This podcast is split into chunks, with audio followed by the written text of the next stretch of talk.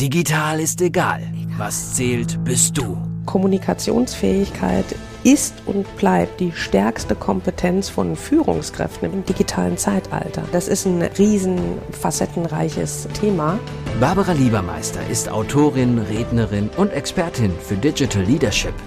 Sie rückt individuelle Stärken in den Mittelpunkt und setzt auf die Marke Mensch. Barbara Liebermeister geht die Herausforderung der Führungskräfte im digitalen Zeitalter an als Leiterin des Instituts für Führungskultur, als Wirtschaftswissenschaftlerin, als Mensch. Letzten Endes steht über allem die Beziehung zwischen Menschen. Digital ist egal. Was zählt, bist du. Herzlich willkommen zu einer neuen Folge von Digital ist egal, was zählt, bist du im digitalen Zeitalter. Heute als Gast im Interview bei mir Sven Schimmel. Sven Schimmel ähm, hat über zehn Jahre für den VfB Stuttgart gespielt. Und warum habe ich Sven Schingel heute zu uns eingeladen? Ich durfte Sven letztens persönlich kennenlernen und habe mit ihm einige tolle Gespräche geführt, so dass ich gesagt habe, Mensch, das ist mir doch auf jeden Fall ein Podcast wert für meine Hörerinnen und Hörer weil was der Sven zu erzählen hat, äh, das ist jede Menge. Warum lade ich einen ehemaligen Fußballer ein? Schauen wir doch mal, was Sven auf seiner Webseite stehen hat und äh, was er heute macht. Sven schreibt da, als kleiner Junge hatte er schon einen ganz großen Traum. Er wollte Profifußballer werden und vor vielen Menschen in großen Stadien auf dem Platz stehen. Mit zwölf Jahren ist er in die Jugend des VfB Stuttgart gewechselt und kam somit seinem großen Traum ein gutes Stück näher. Schritt für Schritt führte ihn der Weg bis in die dritte Liga. Nach insgesamt 108 Drittligaspielen für den VfB Stuttgart und den SVW in Wiesbaden beendete er mit 23 seine Profikarriere. Der zunehmende Druck die wachsenden Ansprüche an ihn selbst und der Kampf mit seiner inneren Stimme hatten ihm keine Wahl gelassen. Wow. Das ist ein Statement, das ich äh, sehr mächtig fand. Und äh, ich hatte den Sven im Rahmen eines Seminars kennengelernt. Und äh, was er heute macht, er ist ziemlich äh, viel gebucht von Fußballern denn er hilft als Mental Efficiency Coach Fußballern dabei, den Kampf mit der inneren Stimme aufzunehmen und versucht ihnen das Gefühl zu geben, dass er damals auf dem Platz gebraucht hätte, um wirklich alles aus sich herauszuholen. Und äh, eines der ersten Zitate, wenn ihr auf seiner Website seid, äh, ist, dass die großen, ich finde, dass alle Wettkämpfe im Kopf gewonnen werden. Tja, Sven, erstmal herzlich willkommen. Hallo. Danke, dass du dir die Zeit genommen hast. Äh, ja. Die großen Wettkämpfe oder Wettkämpfe werden im Kopf gewonnen. Äh, Digital Leader von heute haben jeden Tag Wettkämpfe vor sich, mehr oder weniger von äh, morgens bis abends. Ähm, was denkst du, was funktionierende Teams ausmacht? Also da muss ich glaube ich erstmal so ein bisschen einsteigen. Ich habe ja in vielen Teams gespielt und ich habe äh, erfolgreiche Teams gehabt, beziehungsweise habe in erfolgreichen Teams gespielt, habe in nicht so erfolgreichen Teams gespielt, wo man aber vorher gedacht hat, dass sie eigentlich erfolgreich sein sollten. Ähm, und ich glaube, dass vor allem bei funktionierenden Teams, wenn man, wenn ich jetzt mal auf meine Karriere zurückschaue, ich glaube, da das Wichtigste ist, dass die, dieses Teamziel oder wofür das Team arbeitet, größer sein muss als ich selbst als Individuum. Ich glaube, das ist das, das größte Learning, was ich aus meiner Karriere auch habe und was ich auch jetzt immer wieder, wenn ich, wenn ich auch mit Teams arbeite, immer wieder sehe. Ähm, wenn ich Spieler habe oder eine Gruppe habe, eine geschlossene Gruppe habe, die wirklich gemeinsam für was arbeitet, was ihnen allen wichtig ist und jeder Einzelne respektvoll mit dem anderen umgeht und auch Respekt vor der Leistung des anderen hat und sich auch selber zurücknimmt und seinen persönlichen Erfolg eher zurücknimmt und den Fokus auf den Erfolg des Teams lenkt, dann kann ein Team wirklich erfolgreich sein. Und dann leitet man als Team natürlich auch Prinzipien ab, ähm, für die man stehen möchte. Und ich glaube, dass da vor allem Offenheit und Vertrauen so die zwei Punkte sind, die mitentscheidend sind. Also wenn ich auch zurückblicke, ähm, das sind ja auch Dinge, die sich gegenseitig unterstützen. Also wenn ich offener bin sozusagen gegenüber meinen Teammitgliedern, wenn ich mich verletzlich zeige zum Beispiel, dann entsteht ja auch mehr Vertrauen untereinander. Und ich glaube, dass die beiden ähm, Punkte extrem wichtig sind für ein erfolgreiches Team. Das ist ja schon direkt ein Digital Hack wert, weil ich fand den Ausspruch von dir super, super stark. Deine Digital Mission. Wenn ich ein erfolgreiches Team haben möchte, dann steht das Team und das Ziel des Teams über mir als Individuum. Ja. Mhm. Und du sprichst das an im nächsten Schritt mit dieser Verletzlichkeit. Ich stelle fest, bei der täglichen Zusammenarbeit mit kleineren, mit größeren Teams und den äh, Führungskräften, dass Führungskräfte totale Schwierigkeiten haben, sich verletzlich zu zeigen. Ähm, hast du da einen Tipp, wie man dorthin kommt oder wie es einem einfacher fällt, als Trainer sozusagen? Ähm, ich glaube, da ist ganz wichtig, dass man als Trainer nicht bei sich bleibt, sondern auch versucht, jeden einzelnen Spieler oder jeden einzelnen Mitarbeiter, je nachdem, auf welchen Bereich man das beziehen möchte, versteht. Also was möchte der Spieler? Wo will der Spieler hin? Also was ist so sein persönliches Ziel auch? Und wenn ich meine Spieler oder meine Mitarbeiter so gut es geht kennenlernen, dann kann ich Vertrauen aufbauen.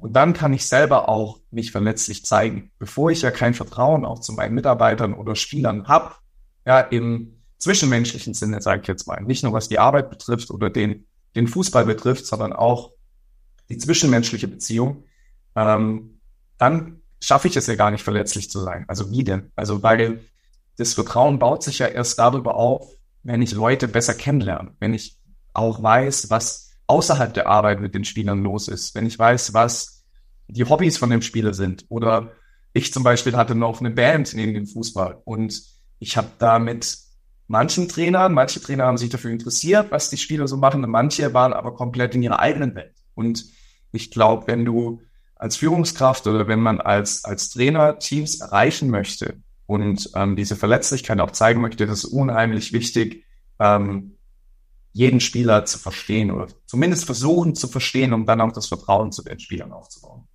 Ja, da gehört natürlich eine Menge Empathie dazu und ja. eine Menge Achtsamkeit. Und ich finde das großartig, äh, wenn, wenn du das so sagst, weil wenn man daran denkt, Fußball, die Männerdomäne vorrangig nach wie vor und ein Trainer soll sich verletzlich zeigen. Wie war das denn bei dir in deiner aktiven Spielzeit? Hattest du einen Trainer, der sich verletzlich zeigte? Hattest du einen Trainer, der merkte, was mit dir los war? Ja, ich hatte, ich hatte Trainer, einige Trainer, die, die auch sehr nah bei den Spielern waren. Ähm, vielleicht kennt der eine oder andere Markus Distol zum Beispiel, der jetzt in der Bundesliga Trainer war. Ähm, das war zum Beispiel ein Trainer, der sich auch in die Kabine von den Spielern mal gesetzt hat und nicht nur in seiner Trainerkabine äh, sich umgezogen hat, sondern wirklich dann auch länger in der Kabine mal saß, auch mitgeredet hat, wenn es über Mädels ging oder wenn es über die Schule ging oder sowas. Er hat sich wirklich eingefügt auch in, in dieses Mannschaftsgefüge. Also der war wirklich Teil des Teams. Mhm. Und ich glaube, das ist ganz wichtig, dass der Trainer sich nicht als einzelstehende Person von außen sieht, sondern der Trainer beziehungsweise die Führungskraft ist immer auch Teil des Teams. Und da hat man das richtig gespürt, dass er das auch, dass er das auch lebt und auch, ich sag mal, als Vorbild auch vorlebt und vormacht, wie man sozusagen miteinander umgehen kann.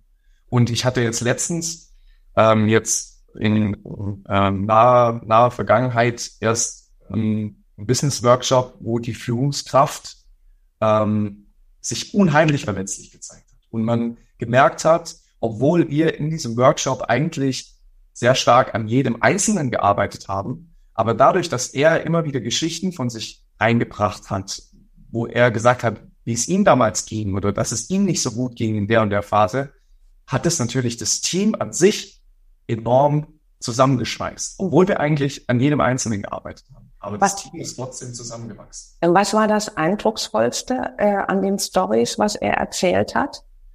Dass er auch sozusagen diesen, diesen Spaß verloren hat, beziehungsweise sich darin verloren hat, Erwartungen von seinem Chef, beziehungsweise von anderen zu erfüllen und gar nicht mehr darauf geschaut hat, was ihm eigentlich wichtig ist. Wie er jetzt seine Arbeit richtig machen würde, wenn er selber auf sich schauen würde.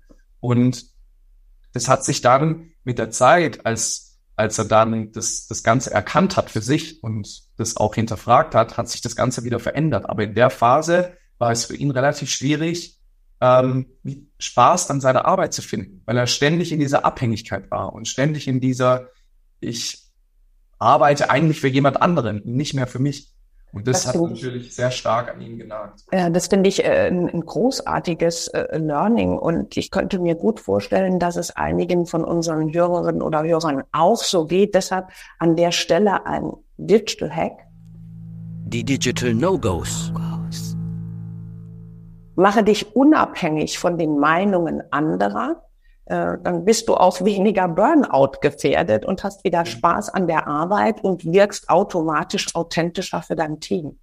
Ja, weil das war bei mir auch ein Riesenpunkt. Also ähm, ich habe irgendwann nur noch für meinen Trainer, für Fans, für Mitspieler und so weiter gespielt. Und irgendwann in der Reflexion von meiner Karriere kam dann auch irgendwann mal der, der Gedanke auf, beziehungsweise da habe ich irgendwann mal erkannt, dass ich auch immer, immer das primäre Ziel hatte, in jedem Zweikampf, in jedem Abschluss, in jeder Flanke, dass mein Kopf immer gesagt hat, hoffentlich sah das jetzt aus, nach außen gut aus. Es war nicht mehr so das Hauptziel, dass ich den Zweikampf jetzt für mich bestreite, weil ich ihn gewinnen will, sondern es war immer dieser Hauptgedanke, hoffentlich sieht es so aus, als ob ich den Zweikampf jetzt mit 100 Prozent führe und gewinnen möchte. Das kostet dich ja auch ihre Energie. Klar. Und ähm, wie bist du dorthin gekommen? Ich meine, du warst ja mega jung, ja, dass du äh, sagst, auf der einen Seite zehn Jahre in dieser Leistungsmaschine drin und als äh, so junger Kerl dann zu sagen, ich muss das aufgeben oder ich gebe mich auf. mehr, ja, das kann man ja so mehr oder weniger sagen, ja. Wie bist Ja. du da hingekommen? Was war der Auslöser? das hat sich entwickelt. Also da gab es jetzt keinen Auslöser. Man muss sagen, wir sind ja hier, wir reden ja über Führungskräfte, über Trainer und so weiter. Man muss sagen, ich hatte schwierige Führungskräfte, schwierige Trainer äh, von der Persönlichkeit, wo es dann auch wirklich in der Videoanalyse und auf dem Platz dann auch mal unangenehm wurde, was Ausdrücke angeht, was Formulierungen angeht und das in den jungen Jahren auch schon ähm, mitzubekommen, war natürlich was für mich, weil ich auch ein sehr sensibler Spieler war. Ich war, eine, ich war eine Persönlichkeit, die sich sowieso immer alles zu Herzen genommen hat und sich viele Gedanken gemacht hat. Ähm, da war das einfach schwierig, das nicht auf die Persönlichkeit zu beziehen. Also ich habe diese Trennung nicht geschafft von zwischen Leistung und eigener Persönlichkeit. Also ich habe das auch alles mit nach Hause genommen und habe das sehr stark auf mich als Mensch auch bezogen. Was ist für dich ein schwieriger Trainer? Ähm, für mich ein schwieriger Trainer ist, der nur das Negative sieht und auch keine konstruktive Kritik gibt, sondern ähm, in der Videoanalyse einfach nur seine Macht ausspielt, sozusagen. Seine Macht ausspielt und Spieler vor der Mannschaft runterlaufen lässt und ähm, es nicht darum geht, Spieler jetzt weiterzuentwickeln, sondern einfach nur darum geht, ähm, ja, wie gesagt schon, die, die Macht irgendwie auszuspielen, den Frust rauszulassen, ähm, ja, und mit Angst sozusagen zu arbeiten. Mhm. Also daran war ja schon das Thema, was du auch eingangs gesagt hast. Wenn ich ein guter Trainer bin, sprich eine gute Führungskraft sein möchte, ähm, dann das Gesamtwohl über mein Wohl als Individuum zu stellen. Und wenn das nicht gegeben ist, weil wenn der Angst sozusagen nach unten weitergibt, dann zeigt das auf der anderen Seite aus meiner Sicht auch, dass er ängstlich äh, handelt und wahrscheinlich unter dem Druck der Außenwelt agiert. ja. Mhm. Ja. Ähm, was sind denn so die, die grundsätzlichen Regeln, was ein äh, Trainer beachten sollte aus deiner Sicht? Ich glaube, der Trainer sollte erstmal festlegen, was er denn für ein Ziel hat. Also wo will er oder was, was ist sein grundsätzliches Ziel in der Position, in der er ist. Also zum Beispiel hatte ich in der, in der Jugend zwei komplett unterschiedliche Trainer. Also das zum einen hatte ich mal Thomas Tuchel, der jetzt in, beim FC Chelsea Trainer ist, war mein C-Jugendtrainer damals und ich hatte einen A-Jugendtrainer, Hans-Martin Kleitsch, der schon relativ, der älter war, der jetzt bei der TSG Hoffenheim als Scout arbeitet. Und es waren zwei ganz unterschiedliche Trainertypen. Der eine war damals 30 Jahre alt und wollte so schnell wie möglich Karriere machen. Also schnell wie möglich nach oben. Und der andere war jemand, der Ihm ging es darum, so viele Spieler wie möglich in die Bundesliga zu bringen. Bei ihm ging es nicht darum, ähm, jetzt Bundesliga-Trainer zu werden. Klar möchte man als Trainer bestmöglich erfolgreich sein, aber für ihn war der erste Schritt, ich möchte so viele Spieler wie möglich in der Bundesliga nachher sehen.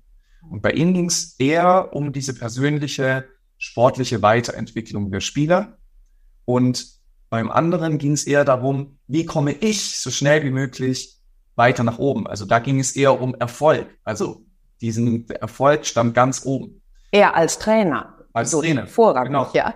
Aber das finde ich hochspannend. Insofern, jetzt ich als Laie, was Fußball angeht, da denkt man, die Ziele sind doch klar. Die Mannschaft soll bestmöglichst gewinnen, ja.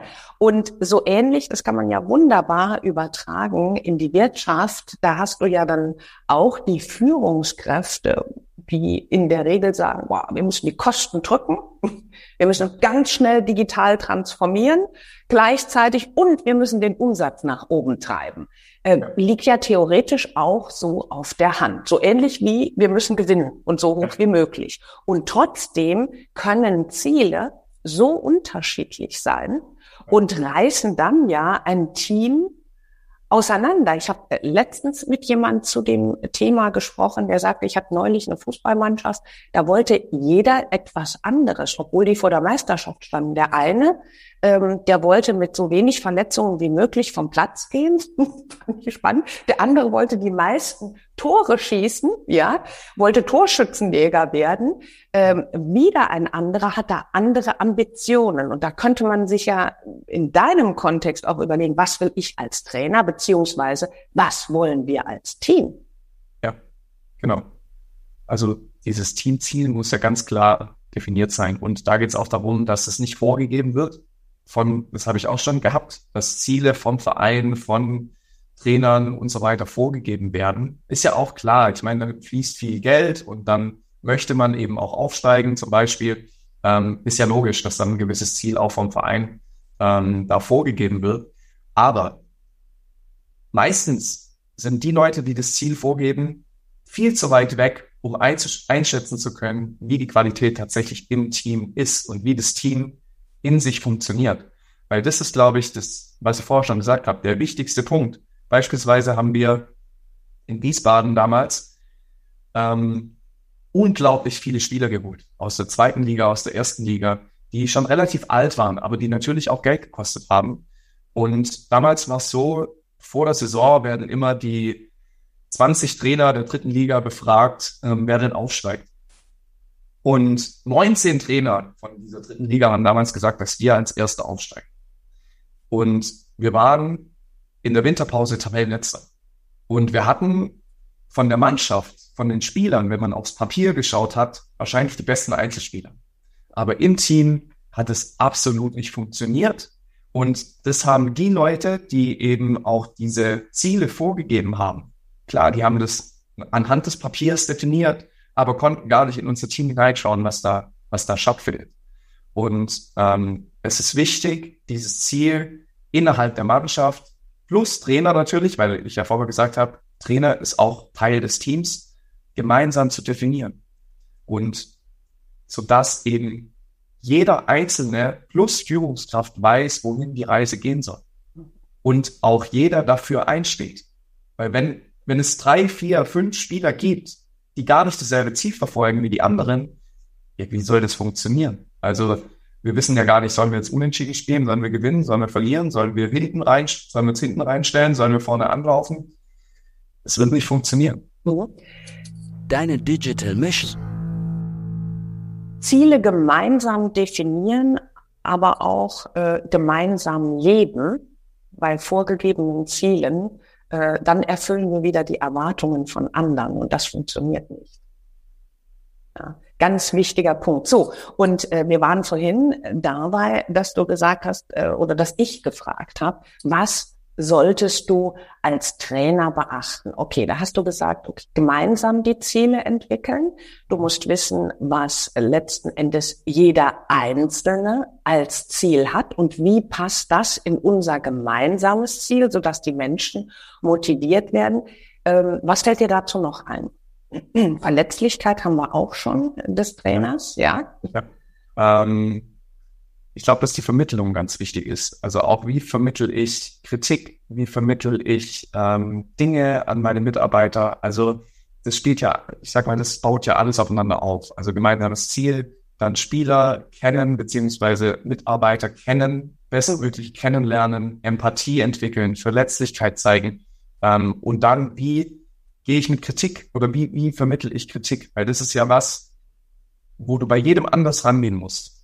Ähm, und deswegen ist es ja so wichtig, dass ich meine Mitarbeiter, meine Spieler bestmöglich verstehe und kenne. Weil bei mir zum Beispiel, beispielsweise war es ja so, ich war sehr sensibel, habe ich vorhin schon gesagt. Und wenn ich natürlich Kritik bekommen habe, ähm, die sehr stark war und sehr, ähm, ich sag mal, laut war oder ähm, vor der Mannschaft war, ja, wo ich ja gar nicht damit, wo ich gar nicht mit klar kam, wenn andere dann auch noch sehen, wie ich kritisiert werde sozusagen. Hast du innerlich zugemacht, ja. Genau, dann habe ich ja. innerlich direkt blockiert und dachte, ja, ich kann sowieso nichts, alles klar. Mhm. Ja. Und dann gibt's ja aber auch Spieler oder Mitarbeiter, die ja extrem selbstbewusst sind und sich ja von vornherein gar nicht reinreden lassen oder von vornherein und sagen, ich bin der Beste, sozusagen, gibt's ja auch. Und dann muss ich eben gucken, wie ich so einen Spieler erreichen kann. Also manche Spieler brauchen eben auch solche, so eine Kritik, dass sie auch mal, auch mal nicht einen Schlag Zähne in den gezeigt kriegen. Ja, so. ja. Auch eben manche auch mal, um sich wieder neu zu motivieren, um wieder ähm, über ihre Grenzen hinauszugehen, dass sie sich nicht ausruhen. Ich war ein Spieler, der hat sich nie ausgeruht, egal was man mir gesagt hat. Also ich hatte ich glaube, meine Stärke war diese Willensstärke, dass ich mich auf dem Platz fürs Team zerrissen habe. Und dann hast du aber auch Spieler, die das eben nicht machen, beziehungsweise bei denen es eben nicht so aussieht. Und die brauchen manchmal so einen, so einen Anstoß, den ich nicht gebraucht habe. Ja. Aber das musst du eben verstehen als Führungskraft. Wie gehe ich an einzelne Spieler ran? Und da ist einfach viel Kommunikation notwendig, um einfach auch die Spieler bestmöglich kennenzulernen. Ja, und dann setzt du auch erst Motivation frei, ne, um ja. das an einem großen gemeinsamen Ziel zu arbeiten.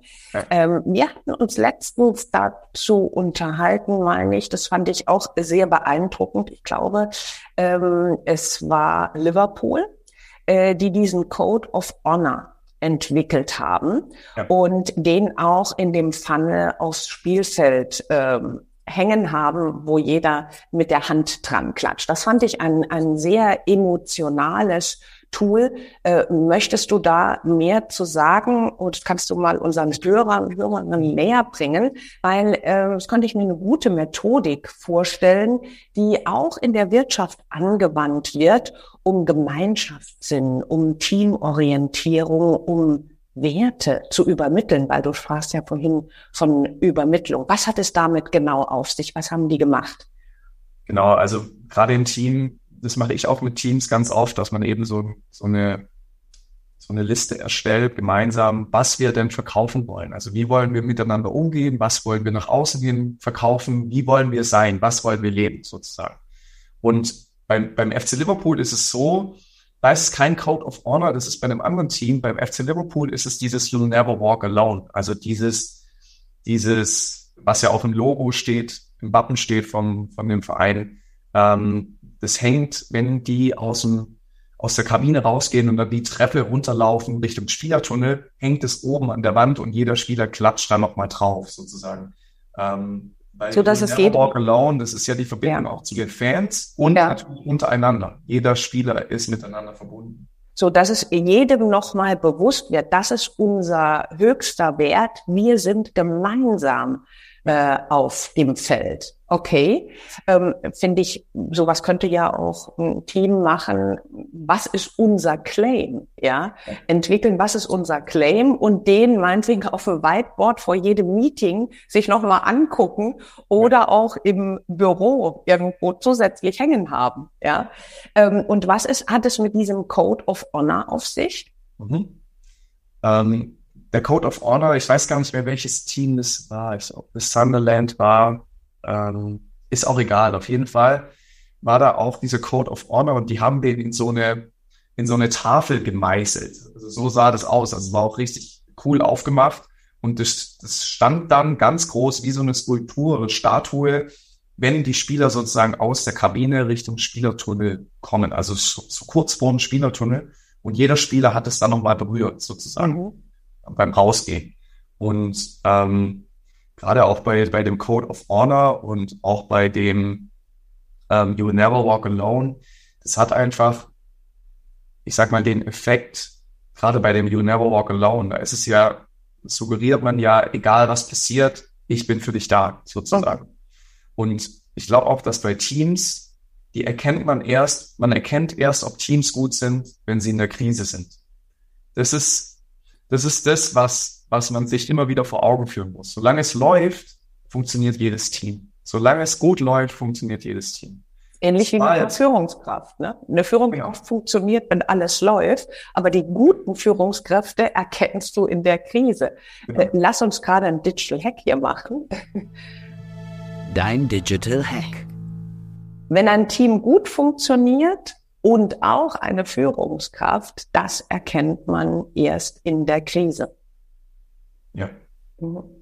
Finde ich großartig. Das ist auch ein, ein toller, ein tolles Schlussstatement. Wenn ähm, du dir vor Augen führst, jetzt hören uns unter Umständen ganz viele Führungskräfte, angehende Führungskräfte zu, die haben jeden Tag Krise aktuell. Digitale Transformation. Ich muss vielleicht mein Team in ein komplett agiles Team wandeln. Ich muss Standards bisherige verlassen.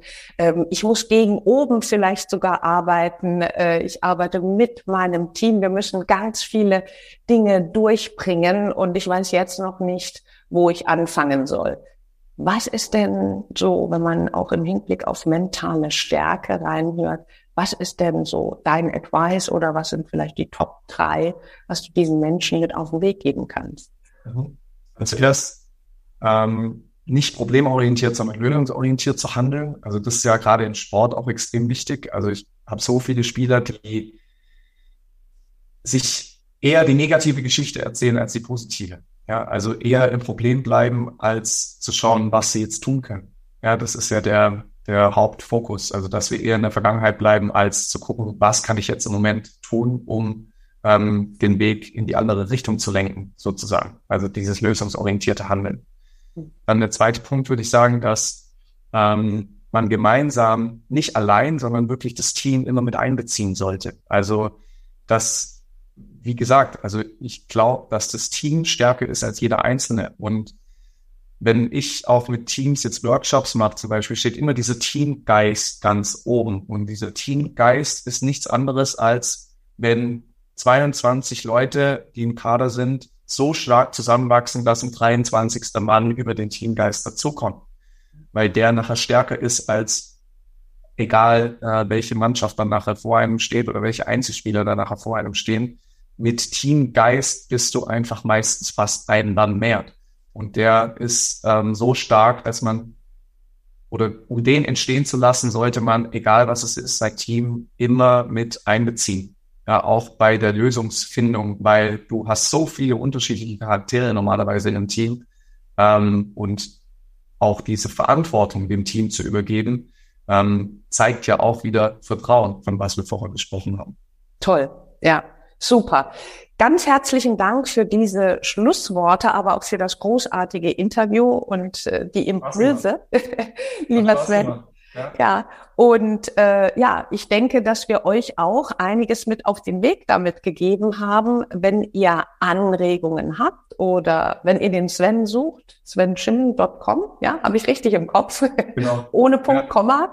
Und ähm, wenn ihr Anregungen habt oder Wünsche habt, um welche Themen es zukünftig gehen soll, freue ich mich über eine E-Mail, freue mich sowieso, dass ihr dabei wart und äh, freue mich auch aufs nächste Mal. Bis dann. Tschüss. Bis dann. Ciao.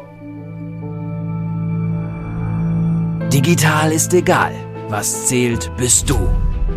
Barbara Liebermeister geht die Herausforderungen der Führungskräfte im digitalen Zeitalter an. Als Leiterin des Instituts für Führungskultur, als Wirtschaftswissenschaftlerin, als Mensch. Letzten Endes steht über allem die Beziehung zwischen Menschen. Digital ist egal, auch im Buchhandel und bei Amazon. Wenn du mehr wissen willst, www.barbara-liebermeister.com